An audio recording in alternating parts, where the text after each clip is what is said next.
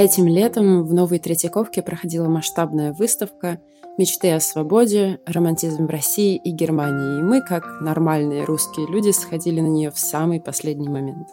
Сейчас выставка поехала в Дрезден, но мы не смогли обойти стороной такой повод для разговора о свободе. Выставлено много разных художников, но в центре экспозиции с русской стороны неожиданно были выбраны Алексей Венецианов и Александр Иванов, а Германия была представлена Каспаром Давидом Фридрихом, Карлом Карусом и Отто Рунге. У выставки есть две особенности. Во-первых, помимо произведений, созданных непосредственно в романтическую эпоху, на выставке есть современное искусство. По большей части это задокументированные перформансы. Вторая особенность – оформлением и концепцией экспозиции занимался Даниэль Либескинд. Довольно масштабная фигура в современной архитектуре, в каких-то кругах даже культовая. Он проектировал еврейский музей в Берлине, еврейский музей в Копенгагене, еврейский музей в Сан-Франциско мемориал Холокоста в Оттаве, но, наверное, наиболее знаменит расширениями музеев. Что это значит? Это когда в фасад э, старой ладной архитектуры врезается деконструктивистское нечто, вроде огромного кристалла или наконечника стрелы. Ну, как нас пытаются уверить. Хотя на самом деле это просто какие-то призматические махины из стекла и стали, в памяти сливающиеся в довольно однообразные углы и плоскости. А, для выставок в Москве и Дрездене, где нам и предлагается помечтать о свободе вместе с романтиками и современниками, Лебескинд придумал лабиринт. Это такая структура из двух ломанных, переплетающихся и как бы закручивающихся в спирали стен, на пересечениях которых образуются и глухие тупики, и открытые перспективные оси, и какие-то углы, и закутки разных форм и размеров. Это все скомпоновано по тематическим разделам, названными самыми важными для романтизма топусами – Родина, религия, детство, кабинет, Италия, природа, внутренний мир. Есть и зал с портретами, он показывает действующих лиц романтизма, называется «Протагонисты». Там от Гоголя до Навалиса. В центре этого лабиринта отдельные пространства посвящены Фридриху, Венецианову, Карусу, Иванову. Тут же находится раздел о невозможности свободы. Первое, с чем вы сталкиваетесь еще даже до посещения выставки, это парадокс скрещивания таких смыслов, как свобода и лабиринт. Как мифологема, лабиринт является собой идеальную аллегорию мнимой свободы. Он символизирует парадоксальное усилие, посредством которого субъект создает препятствие себе самому, замыкаясь в тупиках системы. Лабиринт – это пространство активного замыкания, навязчивого бреда. Субъект в нем тратит все свои силы на поиски выхода но только сильнее загоняет себя в заключение. Он без конца шагает туда и обратно, и все это, по сути, на одном месте. Для выхода требуется почти магический акт. Э, восприятие иной системы, к которой надо перейти, то, чем была нить Ариадны.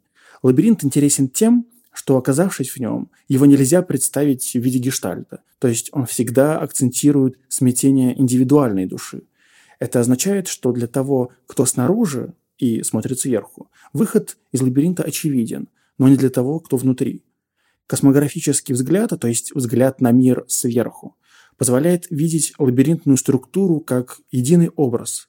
Во многих архаических культурах лабиринты рисуются для того, чтобы не дать душам мертвых выйти из подземного мира и проникнуть в наш мир.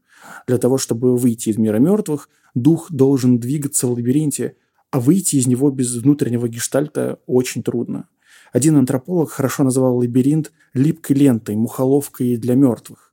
Э, в контексте выставки, в которой главное – это мечты о свободной жизни, такие коннотации кажутся почти издевкой, потому что сразу говорят о том, что никакого выхода к свободе не будет, а мечты так и останутся мечтами.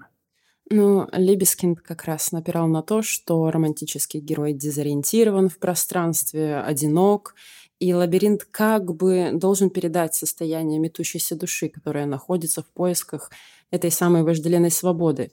Движение как антитеза статичной, самодостаточной форме, как раз свободной в силу своей завершенности, подобно шару. Это удалось. Динамика и темпоральность, безусловно, это сущностно важная для романтиков модальность вообще бытия. Все как становление и распад. Еще интересно, что э, мотив спирали и лабиринта подается на выставке как живая органическая форма. И это принципиальный момент, потому что миру механизму, человеку механизму просвещения романтики противопоставили ну, как раз мир как живой, дышащий организм, в котором все там таинственно переплетено и является человеку как цветение и распад. Но и тут вышел конфуз, никаких гибких, дугообразных э, движений там нет. Стены ломаные, углы острые. И лабиринт, он не органичен. Это скорее такая кристаллообразная структура или даже механизм, но поломанный. То есть пребывание в лабиринте – это болезненное состояние. Ну, ну или да, или это такая спираль, которую я почитала Дориду и заболела деконструкцией. Причем понятно, что решение продиктовано технической целесообразностью для удобства развески, но вышло все равно иронично. Либескинд на самом деле и вообще вместе с ним огромное количество людей из индустрии очень любят создавать объекты не через их пластическое выражение, то есть какую-то формальную адекватность содержанию, а вот именно через слова и концепции. Вам говорят организм, а там ломаная геометрическая структура. Вас как бы все время заговаривают. Он ведь э, еще занимался постройкой Всемирного торгового центра. Там это как раз на месте трагически знаменитых башен-близнецов, и там весь комплекс венчает высоченный небоскреб длиной, внимание, 1776 футов. И называется он не иначе как «Башня свободы». Ну, хорошо, Декларация независимости, архитектурный символ свободы. И все вот об этом упоительно говорят, а по факту это все еще гигантских размеров торговый центр – с офисами, ресторанами и смотровыми площадками. То есть такая сомнительная свобода. Так это противоречие ощущается с самого начала выставки. Вы как только заходите в зал, вас сразу встречают две картины немецких художников э, с аллегориями национальных государств. На одной э, изображена Россия в лице такого андрогинного юноши с двуглавым орлом на груди, а на второй э, Италия и Германия в виде двух Э, нежных девушек, написанных в неоманеристическом духе, а не в лавровом и в дубовом венках соответственно.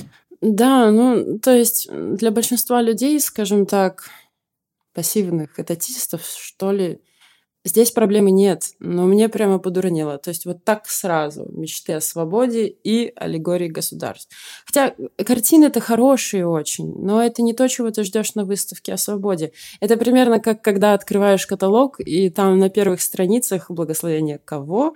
Ну, разумеется, официальных лиц. Вот тут мы имели счастье прочитать приветственные слова Сергея Лаврова и еще министра иностранных дел ФРГ. Никогда это все не читаем, конечно, но здесь даже любопытно стало. Там говорится о том, что выставка должна придать сейчас, значит, э, вдохновляющие импульсы нашей активной деятельности на благо свободы. То есть нужно понимать, что выставка финансируется, организуется, курируется и описывается людьми, которые видят свободу из очень конкретного контекста. Это, разумеется, традиция либерально-демократического понимания, где государство призвано как бы обеспечивать все эти правовые свободы. Ну, кстати, справедливости ради, в тексте от имени Лаврова про свободу ничего не сказано. Он просто пожелал всем провести приятное время.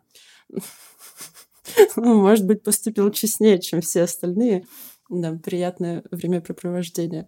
Ну, ладно, дальше. За государствами и аллегориями открывается длинный тоннель, где есть раздел Родина. Там развешаны пейзажи, и вроде как все мило и здорово. Это действительно время, когда все начинают создавать образ национальной природы, не все ж одну Швейцарию писать, но при, при первом же проходе внутрь лабиринта, ближайшем, там буквально несколько шагов, вы, это потрясающе, вы упираетесь в несколько ружей, вывешенных в ряд под стеклом. Стена окрашена в черный цвет, и над ружьями бегущей строкой проходит надпись невозможность свободы. И здесь ловушка, вот правда, капкан. Смотрите от ружей направо, вы упираетесь в портрет Николая Первого и сапоги Наполеона. Сапоги Наполеона – это отдельный разговор. Смотрите налево, упираетесь взглядом в очень мрачную картину. Это приход э, к Зимнему дворцу батальона лейб-гвардии Преображенского полка 14 декабря 25 года. Она написана по государственному заказу Ладюрнером, и это жуть. То есть отводя взгляд от шеренги ружей, вы смотрите на шеренгу из офицеров, причем линия гвардии написана как с одной стороны что-то полупризрачное, хмурой зимней утренней серости, а с другой стороны как намертво стоящий частокол. И это такой примитивно и прямолинейно созданный прием, который мы лучше всего знаем по шедевру Сурикова, «Утро стрелецкой казни» я имею в виду. То есть есть живая толпа волнующихся русских людей и по-прусистски выстроенная шеренга. Это не люди, там, там стена. То есть в живописи сама идея регулярной армии, вот преданной государству, мы вообще перестаем различать там хоть что-то человеческое, там лица смазываются, сливаются. Это такой образ подавления несостоявшейся попытки отвоевать свободу с оружием в руках. И это очень важно, потому что преимущественно свобода декларируется, как и на этой выставке. Точнее, подчеркнем мечты о ней. Но свободу важно не только декларировать, но и отвоевывать. И, как мы все хорошо помним, Древо свободы требует того, чтобы его поливали. Но, опять же, это вычитываю я со своей республиканской колокольни, где оружие — это важный элемент э, гражданской культуры обороны и сопротивления. А здесь прямо противоположная идея утверждается. Картину, про которую ты говоришь, кстати, написали по эскизу императора Николая, то есть это он автор идеи. И это парадоксально, что романтизм, который выступает за безграничную свободу духа, так уповает на фигуру правителя, якобы только он способен своей волей вывести человека из этого ужасного лабиринта, так как ему доступен взгляд сверху. Вот послушай, что об этом пишет Навалис. «Истинный государь – художник из художников. Он воспитывает художников, назначает и наставляет их – потому что один он видит картину в целом с правильной точки зрения, потому что лишь для него одного всецело реально великая идея, подлежащая притворению в действительность соединенной энергии, сил и идей. Э, иронично, но там, где немецкие романтики с радостью отдают свою жизнь во властные руки суверена, в России прямо наоборот, там славянофильская оптика буквально теми же словами разоблачает это чувство всемогущества. В записках у Анны Федоровны Тютчевой есть относительно известный пассаж, который подводит итоги правления Николая I. Она пишет Чистосердечно и искренне верил он, что в состоянии все видеть своими глазами, все слышать своими ушами, все регламентировать по своему разумению, все преобразовать своей волей.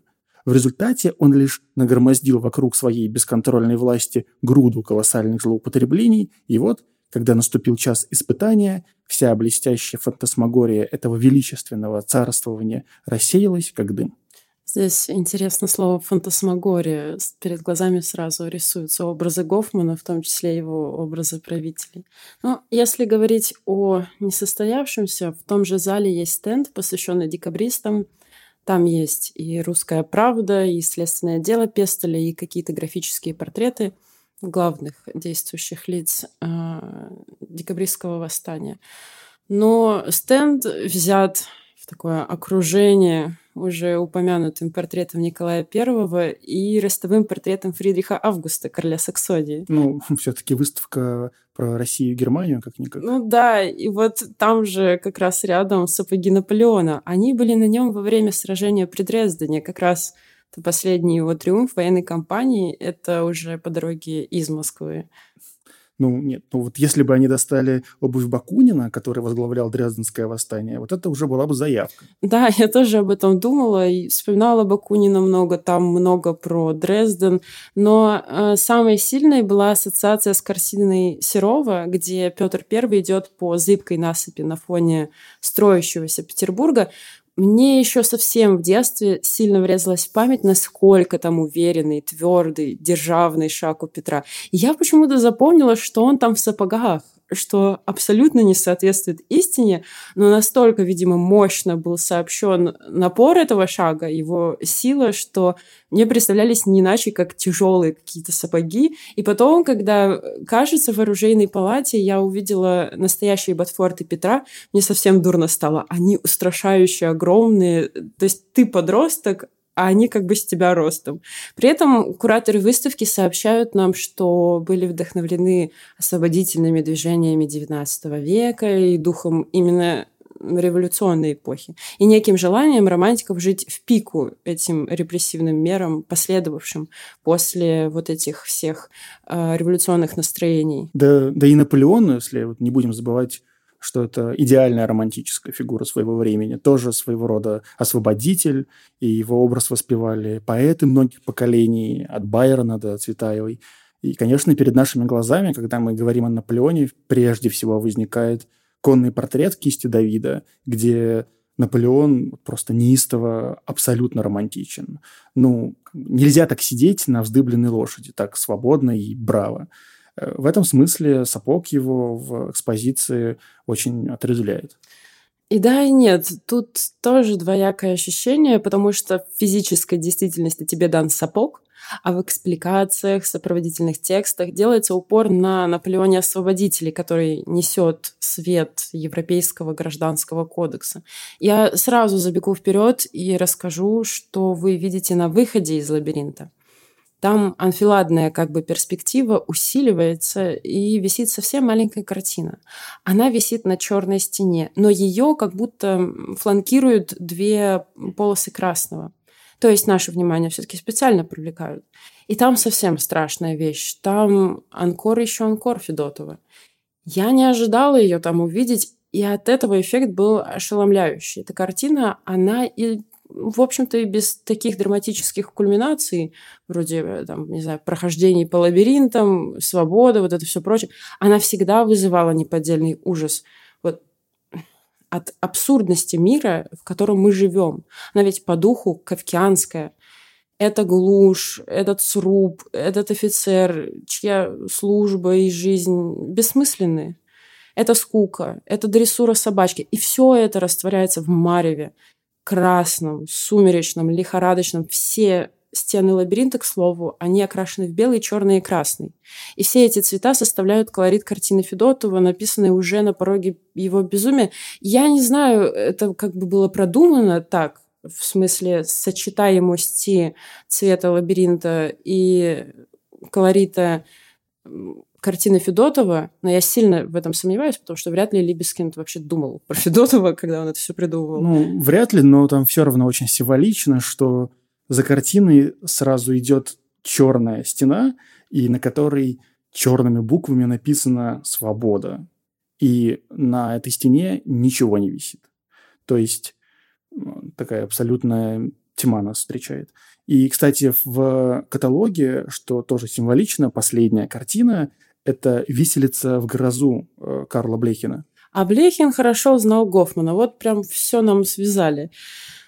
Есть еще много залов э, на темы уже не политизированного толка. Там где-то это про свободу творчества, где-то про свободную радость детства, где-то про эскапизм, да, неизбежно, который обеспечивает как будто поиск свободы или в природе и согласие с ней, э, или в кабинетных занятиях среди книжек. Причем и пейзаж, и интерьер создаются художниками как такие ландшафты души. Э, это термин из немецкой романтической эстетики как раз.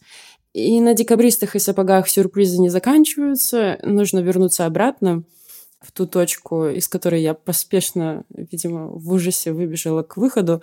Там рядом с ружьями есть проход, э, в котором на вас смотрит... Ой, вот даже неловко сказать, но я скажу. Там Вавилонская башня из сена.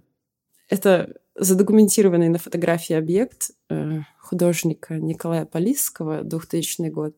Называется это дело «Сенная башня», и, в общем-то, как все заигрывающее с природным ландшафтом, находится, естественно, в Никола Ленивце. Что мы там читаем? поэтическая работа художника, идеально вписавшаяся в среднерусский пейзаж. Я даже не знаю, как это комментировать. Вот «Вавилонская башня из сена» поэтически и прекрасно вписалась, значит, в среднерусский пейзаж. Дело-то все в том, что форму, в которой воспроизведена эта башня, ее нельзя читать без мгновенного визуального воспоминания, прежде всего, конечно, о Брейгеле, вписавшем вот эту спиралеобразную махину в панораму Антверпена. Ну, у кого-то и другие ассоциации могут быть. В Новой Третьяковке ведь макет башни Интернационала Татлина тоже спиралевидный, например. Да, в том же самом здании, где проходит выставка. То есть ну, есть еще памятники. Есть еще такой памятник, как Аль-Мальвия. Это минарет большой мечети Матавакиля в Самаре. Это аббасидский халифат.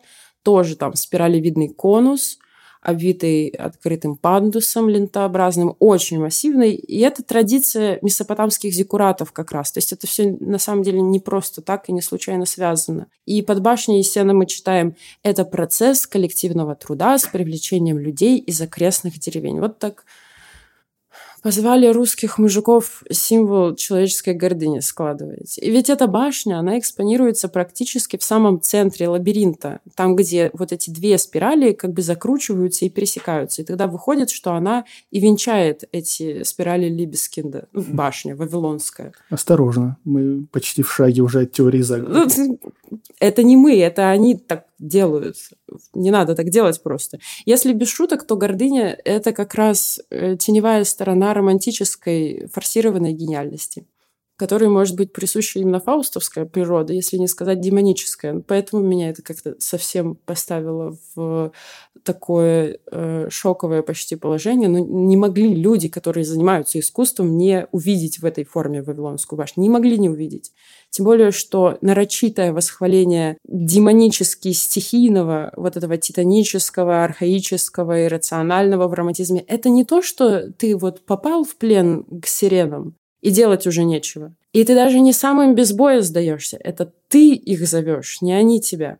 Об этой стороне романтизма беспокоился Гёте. Об этом будет написан доктор Фаустус Мана. У Пушкина в стихотворении «Демон» вот этот его злобный гений, он клевещет на провидение, презирает вдохновение и прекрасное называет мечтой, что, как ни крути, рифмуется с названием выставки. То есть не свобода, а мечты о ней. И, кстати, пушкинский пророк в этом отношении противоположен демону.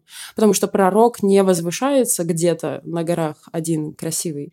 Он буквально в пустыне умирает и отдает свое «я» во власть горнему. И в этом как раз обретает подлинную свободу. А, думаю, что если судить по тем произведениям современного искусства, которые представлены на выставке, то в каком-то смысле та индивидуальная, никем не притесняемая свобода личности, которую так высоко ставили романтики, все же сбылась пусть и в каком-то совсем своем преобразованном виде.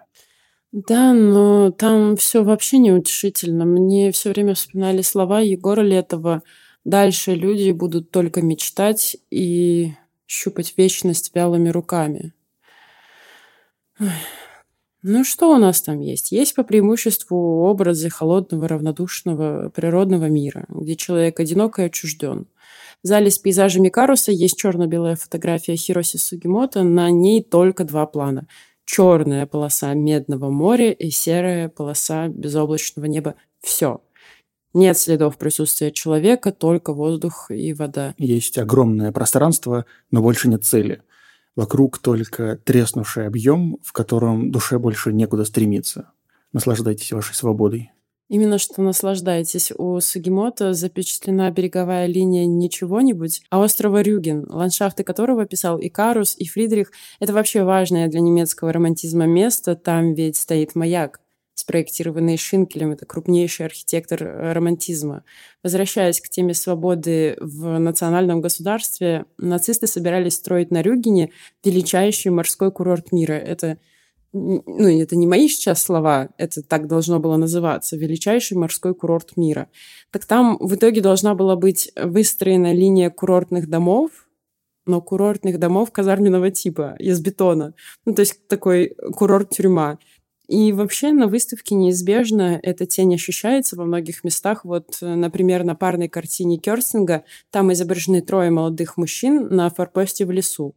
На парной картине к ней девушка плетет венок из дубовых листьев. И здесь очень многое соединилось как иллюстрация к мифу о германском духе. То есть дуб, э, священное дерево, мужчины бородатые, подобно их э, славным предкам. Они носят береты на манер ренессансных. Такие береты чаще всего можно увидеть на фигурках э, Фридриха как раз. Но есть еще примечательная деталь. На одном из мужчин видим железный крест. Ну, все знают, да? Высшая военная награда. И Орден тоже был разработан по дизайну, опять же, архитектора Шинкеля. И леса, и вечно зеленые ели, и готические руины, все это на выставке есть. А, а я, кстати, когда увидел акварель руин Фридриха, то вспомнил мемуары Шпеера. Он, будучи главным архитектором Рейха, разработал теорию ценности руин, э, согласно с которой все здания должны быть построены таким образом и из таких материалов, чтобы через века они превратились в прекрасные руины, о которых будут заботиться потомки. И для презентации э, Шпеер даже нарисовал, как он сам вспоминает, романтический рисунок. Там какую-то трибуну, увитую плющом, которая вот в виде руины показывала э, там, остатки Рейха. Вот, и все от этой мысли сначала там, испугались, то есть как так Шпеер вдруг предсказывает кончину Рейха, пусть и через там, много веков, но Гитлеру эта идея понравилась, она показалась ему здравой, и в Германии тогда значимые строения действительно какое-то время возводились в соответствии с этим законом развалин. Да вообще, если кого и обвинять в германском нацизме, а то ведь вечно виноватых ищут, то Вагнер это мелковато. Вот Тацит вообще повинен перед всем миром. Именно на его главах о германцах, о Германии, которая ощетинилась лесами. На этой образности строился национальный миф. И в глазах романтиков не только вот в известном пассаже Гёте, где он смотрит на Страсбургский собор, но и многие другие, конечно, видели вот в этой пылкой немецкой готике образ леса. Вот те шпили, пинакли, которые, как в стихах у Мандельштама, э, подобны иглам, которые стремятся уколоть небо они в сознании романтиков подобны верхушкам елей. И тут же можно вспомнить и знаменитый скандальный Дреченский алтарь Фридриха. Ну, что-то мы увлеклись. Ну, кажется. увлеклись, увлеклись, да. Так вот, Рюген в объективе Сугимота — это пустое пространство воды и серого неба. Если вспомните, у Айвазовского на известной его картине «Черное море», там и то вот точка парусника на горизонте была. То есть хоть что-то, за что можно зацепиться взгляду. Далее — огромная фотография э, рядом э, Тильманса. Там очень высокий горизонт, и все пространство снова занимает океан с застывшими бетонными волнами. Название причем The State We Are In, то есть разобщенные, как будто отдельно высеченные волны, это как бы вердикт нашему состоянию, это то, где мы сейчас. Там еще есть огромная, огроменная просто фотография звездного неба Томаса Руфа, и это репродукция из астрономического атласа, там эпиграф знаменитые слова Канта о звездном небе и моральном законе внутри нас. Э, интересно, что это черное небо висит напротив большого листа из подготовительных эскизов Иванова на библейские сюжеты, напротив акварели речей Христа во втором пришествии. Они как бы друг на друга смотрят и перекликают. Ну, там вообще много эсхатологического, только не как в Откровении. Там уже какое-то умирание уже мертвых людей как будто. Там же поблизости акция, а, записанная на видео, называется «Все будет хорошо». Там Гвида Вандерверве идет по льду на камеру, а за ним следует гигантский ледокол. Снова пустое нечеловеческое пространство. Причем организаторы выставки, там была экспликация, и там было сказано, что а, я не помню как точно, но они проводили аналогию этой акции с зимним путем Шуберта, с чем я в корне не согласна. Вы не можете просто все подряд, где есть оставленность и зима, вот так в лоб сравнивать. У Шуберта драматургия, там очень разные по настроению песни от светлой печали и надежды до тотального мрака и близости смерти, а не тупое, монотонное, удручающее следование вперед в никуда и без цели. Такая же монотонность э, в основе перформанса Андрея Кузькина. Он там, господи, он там пять часов ходил по яме, заполненный жидким цементом, э, ходил по кругу до тех пор, пока цемент не застыл. То есть по мере того, как он там ходил и уставал, и все быстрее, быстрее начинал затвердевать цемент. Он еще и там колышку в центре был привязан.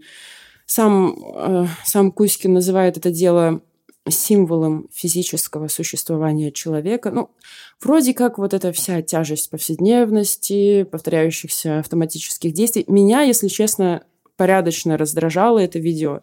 Оно занимает очень большую стену, и вот эта величина и это пятичасовое хождение ну, вообще не пропорционально слишком прямолинейной и скучной метафоре. Ну, то есть, ну, это все понятно. Просто человеку помимо цемента дано что-то еще. И самое гадкое, что вот, э, вот этот бетономешатель и поводырь ледокола, они смотрят на вас в двух проходах из зала, посвященного детству. Там много замечательных детских портретов. Прежде всего, самый, наверное, милый сердцу русского человека портрет сына Тропинина, уникальный портрет. И вот все эти мальчики и девочки, они как будто смотрят из этих перспектив, из своего зала. Они смотрят во взрослую жизнь, а там такая тоска, как приговор примитивная. Причем приговор от взрослых, которые ничего не сделали для свободы. Ну, вообще романтики ценили детство. Вот после Руссо они верили, что у детей есть какая-то особая связь с природой, что детство это всегда э, что-то искреннее и безвинное обещание там чего-то радостного и прекрасного. Э, кстати, на выставке есть портрет маленькой девочки Луизы Петерс кисти Рунге. Он-то вообще пестовал идею, что дети ближе всего к Богу. Э, правда, у него Бог такой пантеистический. Да, и мне там вспомнилась его картина, которая, к сожалению, не была на выставке, но на эту тему она, мне кажется, у него самой значимой. Это родители художника и его дети. Она совсем ранняя, это, ну, если я правильно помню, какое-то начало или середина 1800-х. Там изображены два поколения одной семьи, но взрослые, одетые во все черное, они там как будто лишены жизни. Там одежды написаны как какой-то застывший костный панцирь насекомого. А дети держат в руках цветы, за ними раскрывается даль, залитая солнечным светом. И Рунги однозначно склонен верить детям, чья жизнь э, вот, и связь, связ... то есть чья жизнь связана настолько с чем-то утренним, обещающим надежду и вообще с каким-то началом не утрачена связь. А на выставке тебя как будто к земле пригласили. Там эти унылые мужчины никакого сострадания не вызывают. В конечном счете, мне кажется, что все современное искусство, которое на выставке представлено, э, говорит о возможности свободы. Все-таки говорит об этом. И именно в каком-то смысле романтической свободы, свободы индивидуальной. И в этом смысле романтический проект ну, однозначно осуществился. Беда только в том, что этот самый освобожденный, эмансипированный индивид остается наедине с холодным, пустым, безжизненным простором, вот с этим вот бетонным морем. Здесь э, в природных образах воплощено почти декартовское математическое пространство. Оно абсолютно пустое и выражает скорее дурную бесконечность. Это не образ природы как зарождение чего-то нового, зрелости, угасания, а не природы, населенной божествами, поэзией. Она не одухотворена лирикой, э, там, какого-то человека, ищущего свободы. Она вообще равнодушна к тебе как к человеку. То есть у нас со времен романтизма искусство как бы разошлось на два направления. На совершенно политизированное и социальное, э, в основном левое это искусство, и полностью лишенная политического смысла, индивидуализированная настолько, что в нем уже даже для человека не остается места. Ну, кстати, в самом плане лабиринта есть э, две перпендикулярные прямые, разрезающие всю структуру буквально, как плоскость координат. И, и ты в ней вот эта блуждающая выкладая точка, которая нянчит свои реакции на все это смысловое и визуальное разнообразие. Я бы сказал, что логика движения, которая подразумевается лабиринтами, вот этими двумя пересекающимися линиями, превращается из-за этого в пустую комбинаторику. Пространство становится проницаемым, но из-за этого ты совсем перестаешь понимать, в каком направлении тебе нужно двигаться. Для романтизма важно, что вот этот хаос, который есть в мире, он, ну, он есть, но он скрывается революциями, выходит на поверхность, как бы обнажая ужас и неконтролируемость стихии, ничтожность разума, человеческих усилий воли. У Клейста это очень э, многообразно есть. И почему-то это важный топос именно для современности. В будущем мы знаем, некоторые философы объявят силы фашизма вообще каким-то апогеем культуры разума, чуть ли начиная там не с греческого мифа, мы, значит, противимся своей истинной как будто бы природе, которая менодичная, такая тотальная, бессмысленная, разрушительная. И вообще вот когда мы, как будто когда мы не выделили себя из природного мира, мы как будто там где-то были истиннее. Есть интуиция, что такой перекос во взгляде на образ истины, вот как разрушительной их тонической, это, возможно, кажется нам естественным как раз в силу того, что когда ты один в одиночку охватываешь весь бушующий мир социального, политического, информационного, еще там какого хотите, как бы всеобщего, ты свободный индивид, но трагедия заключается в том, что ты один не в семье, в церкви, в сообществе, в гильдии, в мастерской, в городе, ну хотя бы один на какой-то части света. Нет, ты один, а вокруг вообще все и сразу. И оно кажется совершенно неподконтрольным человеку, неразумным, стихийным, прочее. Ты поэт и толпа, ты поэт и государство, поэт и льды, водопады, океаны и так далее. Тебя самого мало что удерживает от безумия, тем более в крупном каком-нибудь промышленном, индустриально бешено развивающемся городе, где больные, сироты, инвалиды, грязь, туман, ужас, где психбольницы, дома милосердия с брошенными, никому не нужными детьми, где на фабриках ужасные условия труда. И ты там один, и всякое сообщество очень легко распадается, потому что в таком уже глобальном мире всем есть замена, у всех есть свои дела, свои частные интересы. Это все важные темы для английского, на самом деле, романтизма. И Блейк, и Тернер, и Китс, они в Лондоне с ума сходили. Ну, словом, свобода. И вот как это нам всем нужна свобода, нам всем грозит свобода, нам всем грозит свобода, свобода без конца, без выхода, без входа, без матери отца, посередине Руси за весь прошедший век, и я ее боюсь, как честный человек. На выставке, кстати, есть несколько работ московских концептуалистов. Да, да, это, это стихи Пригова. Да, там э, и Пригов там есть, и Кабаков, и работы Булатова висят. Вот. И московский концептуализм, кстати, он ведь это тоже такое наследие романтическое. Не зря его Гройс называл московским романтическим концептуализмом.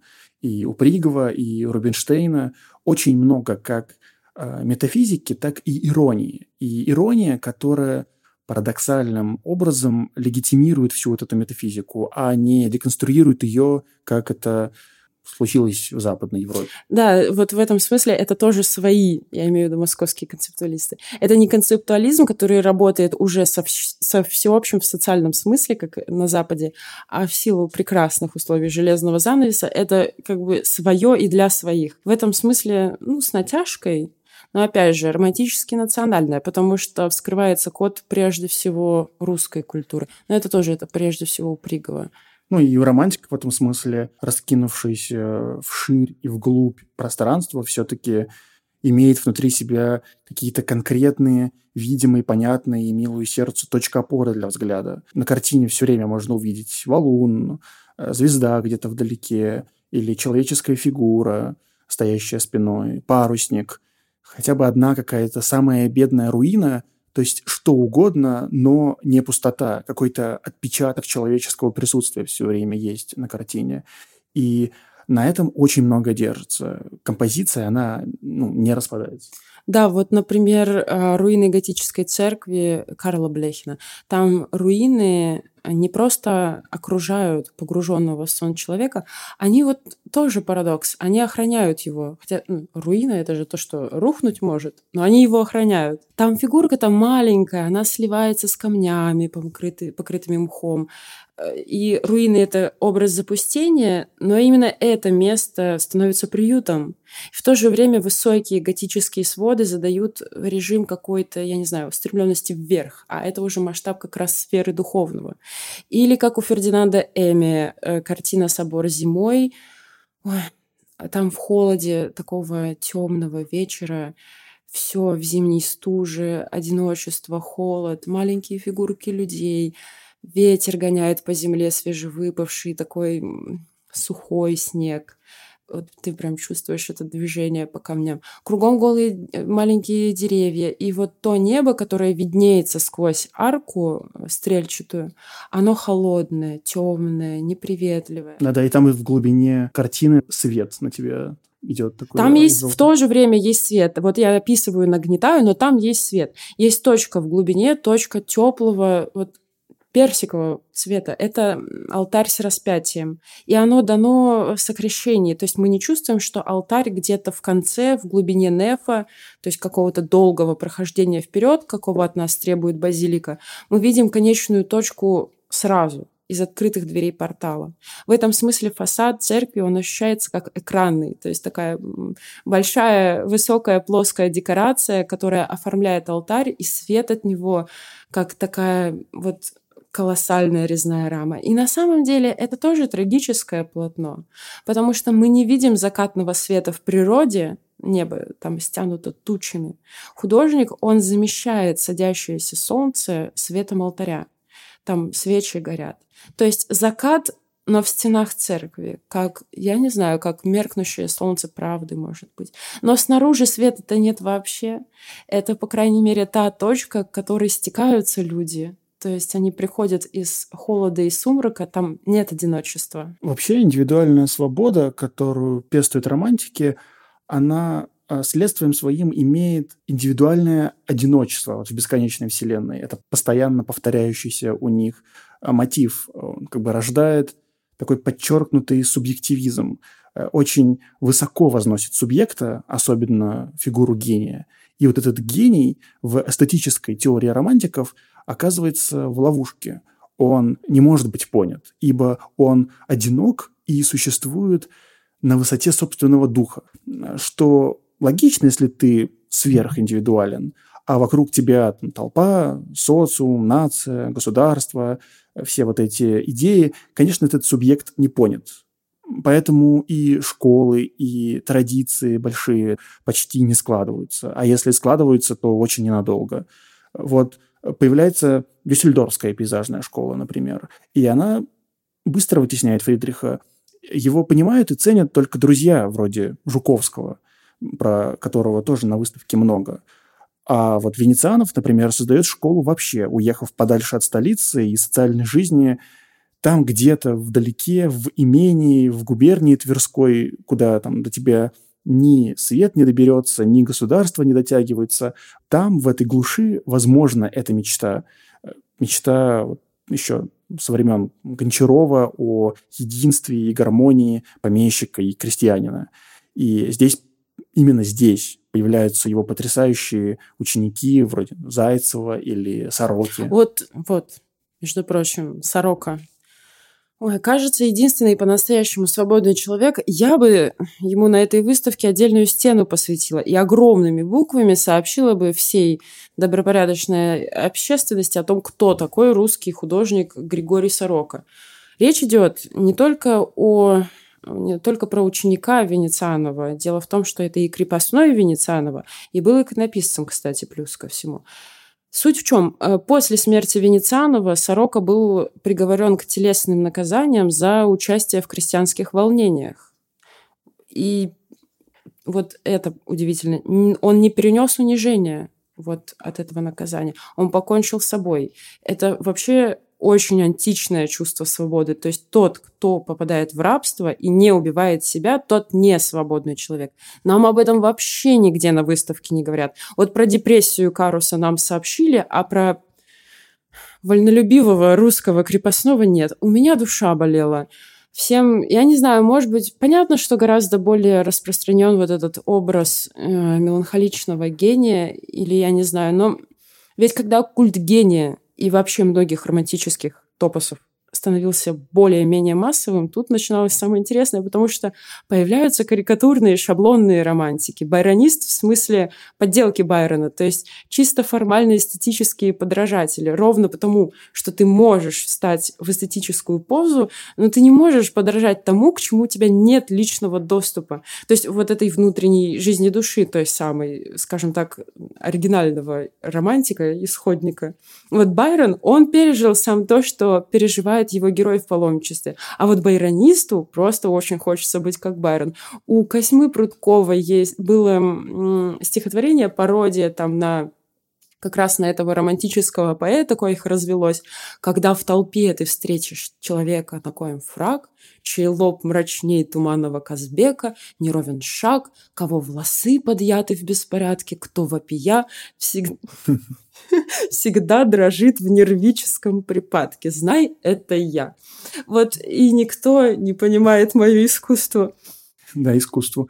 Э, нет, тут на самом деле э, это признак того, что даже такой образ э, гения, он становится массовым со временем. И вот впоследствии это ведет к тому, что э, вместо какой-то настоящей духовной глубины усиливается сентиментальность, кичевость, и здесь уже реальная борьба за свободу или жажда чего-то по-настоящему мистического, она очень-очень быстро начинает э, симулироваться. И симулироваться довольно успешно. Причем безо всякой самоиронии, к сожалению. Да, да, да. Мы все уникальные, мы все мечтаем о свободе.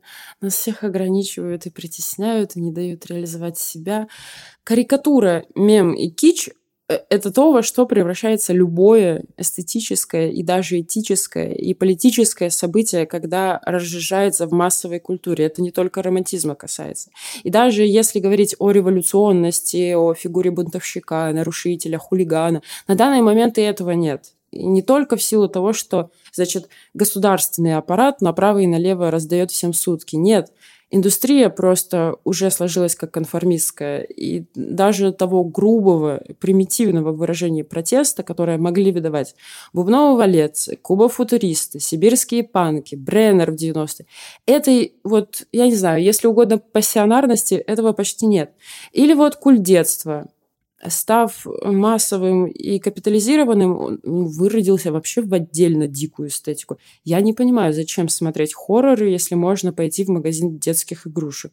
Еще потом представить, что вот на этой галлюциногенной пластмассовой кислотной продукции мы людей растим. Ну, это, ну, я не знаю, это же выстрел в голову. Так, э, мне кажется, тут лучше остановиться, а то тебя сейчас опять понесет. В общем, мне кажется, что... Опять, опять вон забрали. Не переживай. Мне кажется, что лучше поговорить о том, как авторы э, этой выставки, они сами мыслили этот лабиринт, потому что мне кажется, что для них он представлялся, возможно, скорее всего, как способ для современного индивида, который вот в этом самом индивидуальном ключе истолковывает поиски свободы как именно какой-то личный творческий путь. Тогда этот лабиринт, возможно, как раз работает. Может получиться такая своего рода психоаналитическая процедура, такой путь своей души, в которых через игру твоих собственных ассоциаций, игры с образами, реакциями, поворотами, эмоциями, э, воспоминаниями ты как бы обретаешь себя в этом пути, наверное. Себя, вот именно что себя. Э, понятно, да, романтики, они предуведомили психоанализ во многом. Для них ночь души оказалась очень важна.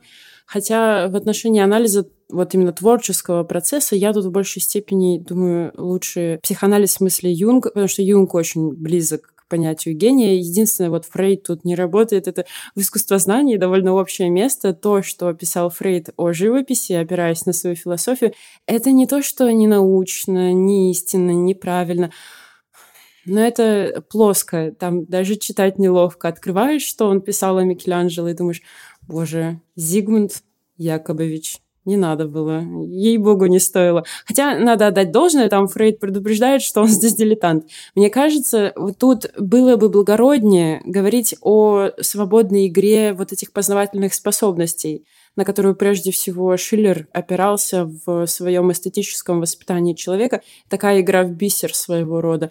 Это своего рода пограничная свобода как раз между индивидуальной, в которой ты можешь замкнуться, и вот этой безграничной, распростертой далью вокруг тебя. Такой средний вариант. Даже э, в качестве какого-то знания о жизни своей психии, кстати, вот на выставке есть небольшая картина с ее персонификацией. То есть идея это есть, но вряд ли ты как зритель придешь катарсису, то есть к реальному преображению своей души. тебя в этом пространстве слишком сильно все ориентирует на кросс-культурный контекст взаимодействия протагонистов двух государств. Тут идея взаимообогащения национальных культур часто почти полностью вытесняет какие-то интимные сюжеты, блокирует этот процесс психоанализа. Тут повсюду творческие связи между представителями двух наций, а не путешествия твоей души. И эти сети, они очень тесные. Тут и Карус, и Достоевский, и Жуковский, и Фридрих, и императорская семья с другой стороны, и королевская семья, и Адоевский, и Гофман – очень сильно все пересекается. Да, но они не с другой стороны, там они между друг другом связаны. То есть Карус – это там врач королевской семьи, Достоевский хотел лечиться у Каруса и так далее. То есть они буквально все... Там э, Фри, у Фридриха покупают картины Николай с женой, они все вообще связаны. Ну да, да. Ну, на самом деле не суть важно, потому что идея это состоит в том, что Либескинд, э, судя по всему, ну, и в этом я почти уверен, он не хочет, чтобы мы что-то там нашли, даже если вот это какой-то психоаналитический путь. В этом лабиринте Тесей, он не находит ни Ариадну, ни Минотавру. Минотавру — это, это просто фигура гения Курендиса и его искусства. Она зашла слишком далеко. Ну все, хватит смеяться да, да, моей все. дикции. Э, вот. Э, в общем, да, ни, ни Ариадна, ни Минотавру, потому что он в таком своем вяло-мистификаторском духе рассуждает о том, что, ну, знаете, романтизм – это такая мистерия, и необходимо человеку потеряться в путях э, его сознания и в то же время освободиться от оков окружающей реальности. Ну, словом, произносятся все вот эти трюизмы о романтическом мироощущении. Ой, Либескинд, он же вообще мастер. У него там в его произведениях там что-то линия вибрирует поцелуем Бога, и что-то там треугольник становится равнобедренным, и вокруг пустующее. Почти, пустота. почти Кандинский. Не, у Кандинского адекватнее. Ты читаешь его точку и линию на плоскости, там все понятно на самом деле. А это при том, что Кандинский тот еще Теосов. Ладно, э, несмотря на вот все сказанное, я оставляю последнее слово за Ивановым. Э, последнее, которое должно стать и первым, и новым, и совсем неутешительным. Не в утешении ведь дело. Последнее слово за Ивановым и его явлением Христа народу. Картиной, которая на выставке присутствует, несмотря на свое физическое отсутствие. То есть тут есть только эскизы к ней и какие-то отдельные фрагменты, и понятно почему, да, романтики, они гораздо выше ставят фрагмент, эскиз, потенцию, чем нежели что-то завершенное. Но мы-то знаем, что завершенное есть, и картина это есть. Это там все есть, и тот самый мировой дышащий живой пейзаж, тоже космический, собранный из макрокосмических наблюдений. Да, он, этот пейзаж, увиден и изучен в Италии, в компании, не на священной земле, но тем даже лучше. И даль, и пространственное величие там есть. Но из этой дали приходит Спаситель. И мы же понимаем, что он все-таки академик. При этом академик в каком-то высшем и уникальном проявлении. Вот у меня есть очень давнее убеждение, которое проверялось годами учебы, просмотра живописи в музеях, на выставках. Вот для меня только подтверждается. Я полагаю, что Иванов написал самое великое академическое произведение. Самое, то есть самое великое вообще в мире. Явление Христа народу. Явление Христа народу, да. Здесь есть русская религиозная глубина. Есть невероятно осознанная какая-то опора на итальянскую классику, причем какая самостоятельность в обращении с классическим наследием. Не субъективно произвольная самостоятельность, а какая-то очень серьезная ответственность. Он искал в Риме и в Ренессансе даже не того, что подходило лично ему вот с целью напиш- написать какой-то очередной ландшафт души. Он искал необходимое для колоссального замысла. Тем же время занимался Гоголь, и мы знаем, что Иванов и Гоголь общались там. Вот это, да, это самый крупный академический художник в мире. Это тот художник, который дает нам выход из лабиринтов и этатистов, и либеральных индивидуалистов, и кто там сколько угодно можно цемент мешать. Ладно. Э, он, он, Иванов говорит, вот путь, вот истина. И освобождение, как спасение, дорогие друзья, приходит извне, а не из нашей замкнутости на себе. Будешь зациклен на себе, прозеваешь, и будешь самовыдвигаться там как художник, ходить по льдам, а потом еще и назовешь свой перформанс жестом какой-нибудь микрополитики, не позволяющий миру застыть в догме, ты так еще и бунтарь. А по сути, ну, революционер ты пробирочный из каких-нибудь лабораторий, каких-нибудь медиаискусств. Освобождение из самого себя, наверное, технически возможно, но мы тут не заратустры все. Эти метафоры современных художников, которые мы все перечисляли, рассказывали, они примитивные, но они правдивые. Тут, кстати, уже нет на выставке ни немцев, ни русских, а там в числе произведений именно современного искусства все. Уже Эстония, и Америка, и Япония. Тут уже все, мы все на одном корабле. Корабле дураков, очевидно. Ладно, опять увлеклась. Так вот, Освобождение приходит извне. И вместо того, чтобы это были очередные освободители, которые несут, значит, Европейский кодекс прав, и эти освободители, они и оккупанты, всегда почти, не звали мы вас. Нет, освобождение извне, и оно явление Христа народу. Вот эта фигура на горизонте, как она является, как мы ее встречаем. Тут же вот что важно. Гениальность композиции Иванова в том, что все вот эти люди на переднем плане, они мон- монументальные, они написаны почти в рост. То есть это те фигуры, с которыми мы без труда себя соотносим в физическом пространстве. Но это потрясающе. Мы, мы как бы не совсем среди них. Между нами и ими есть, между нами и ними есть дистанция. Не только в смысле временной или дистанции, в смысле условности искусства. Там, там же и композиционное решение есть, дающее это почувствовать. Там есть кусочек земли, отделяющий нас. И мы в итоге одни. Это обращение не столько к человечеству. Да, вы его часть, но вы один, наедине со Христом, потому что все эти люди на среднем плане, они легко преодолеваются взглядом. Там, да, там очень сложная, богатая, живописная структура из этих людей. Но для вас горизонт поднимается и освобождается место для встречи. Вся драматургия держится на маленькой фигуре Христа и на вас лично. Вы связаны. И, и к тому же это не может не напоминать о втором пришествии. Какой тут сапог кирзовый? И не будем забывать, что вот если возвращаться к темам романтиков, даже из моря, из бури, из лодки, из собственного одиночества с человеком опять-таки разговаривает Христос. Это Евангелие от Марка. Вообще, кстати, самое романтическое, наверное, Евангелие, оно про то, как Христос пытается побыть в одиночестве, но ему не удается. Все, все ищут его. Кажется, что лучшего момента, чтобы закончить, не придумать. Конечно, о каждом из разделов можно было бы записать отдельно и много, и вообще там и про религиозную живопись есть э, отдельная целая серия работ, но мы все-таки ограничены не только по времени, но и по нескромности.